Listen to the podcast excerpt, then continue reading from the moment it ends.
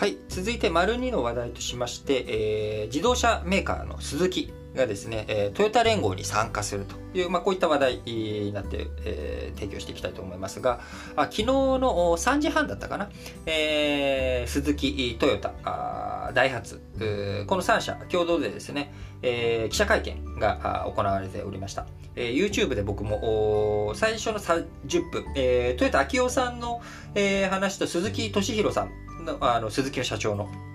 え、このお二人の、え、お話、途中まで聞いたというような感じですけれども、え、今回、えー、鈴木がですね、トヨタの商用車の次世代技術開発、え、こちらに共同出資していくということが発表されました。各社のノウハウを持ち寄っていき、電動化や自動運転、こちらに取り組んでいき、低価格の電気自動車 EV に強みを持つ中国メーカーなどえ、日本やアジア市場に台頭する、こういった動きに対してですねえ、日本も連携してえ、取り組んでいこうというところは加速していきそうな内容になっております。えー、もともとトヨタ、えー、鈴木にはですね、約5%出資しておりますし、えー、ダイハツ、こちらは完全子会社にしておりますので、えー、このトヨタ、えー、鈴木、ダイハツ工業という、まあ、この3社で連携をしていこうということですが、もともとこの4月にですね、トヨタと日野自動車、いすゞ自動車、えー、こちら商用車、まあ、トラックとかこちらを中心に、えー、しっかりと電動化とかですね、えー、技術を駆使して、えー、皆さんのこの顧客にとっていい状態、社会にとっていい状態を作っていこうという運動、動きをしていたわけですけれども、ここにトラックだけじゃなくて、軽自動車、えー、鈴木軽自動車強いですし、ダイハツも軽自動車強いと。でこの鈴木とダイハツ、軽自動車ユーザーの7割近く、を握っているということで、えー、現行日本の自動車保有台数7800万台のうち、約4割の軽自動車のうち、さらにそこの7割を、えー、抑えていくということで、えー、日本の自動車保有台数のですね、約30%、えー、こちらをこの鈴木と組むことによって、えー、アクセスしていくことができるんだということで非常に意義のある、えー、連合なんだということを伝えて、えー、強調しておりました。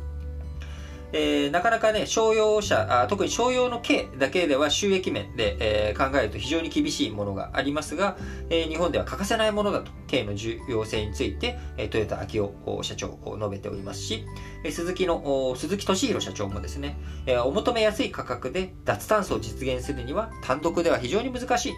ということで、トヨタとの連携、え、ダイハツとの連携について、えー、なぜ、えー、組んでいくのかという理由についての説明をしていっていると。いうことになっております。えー、なかなかですね、あのー、この、こう、連携していくっていうところですけれども、まあ、やっぱり軽の商用車ってどういったところに使われているかというと、僕も街を歩いてて、やっぱり見かけるのがですね、あの、郵便配達とかですね、えー、黒猫ヤマトとか、あそういったところのちっちゃい、こう、ラストワンマイルと言われる、荷物の集配所から、えー、実際に受け取る人までのところ、えー、ここに、まあ、小回りの利く、まあ、ちっちゃい軽自動車でパッパッパッとお届けするというようなところ。えー、で、えー、あそこなんだっけな、あのー、日本郵便、えー、なんかはですね、もう電動軽を使っているっていうところが多かったりとかしますけれども、やっぱりこの軽をどういうふうに取り込んでいくのかというところが非常に今後のその日本の、えー、商用車市場において、えー、脱炭素をやっていくためにもですね、非常に重要なポイントなんだろうなと思っております。えー、それ以外にもですね、やっぱり日本の軽といったら他、ホンダとかあありますけれども、こういった陣営がどういうふうな動きをしていくのか、えー、世界的にも中国、アメリカ、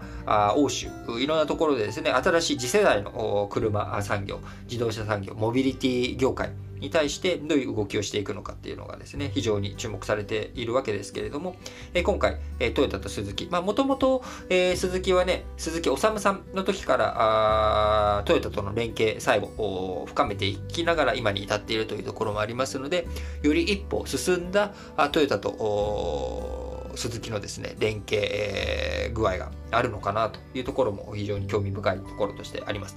え、ダイハツと鈴木、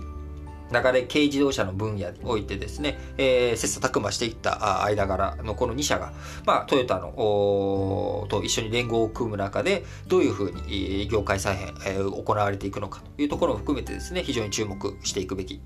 内容かなと思っております。それでは次の話題に行きたいと思います。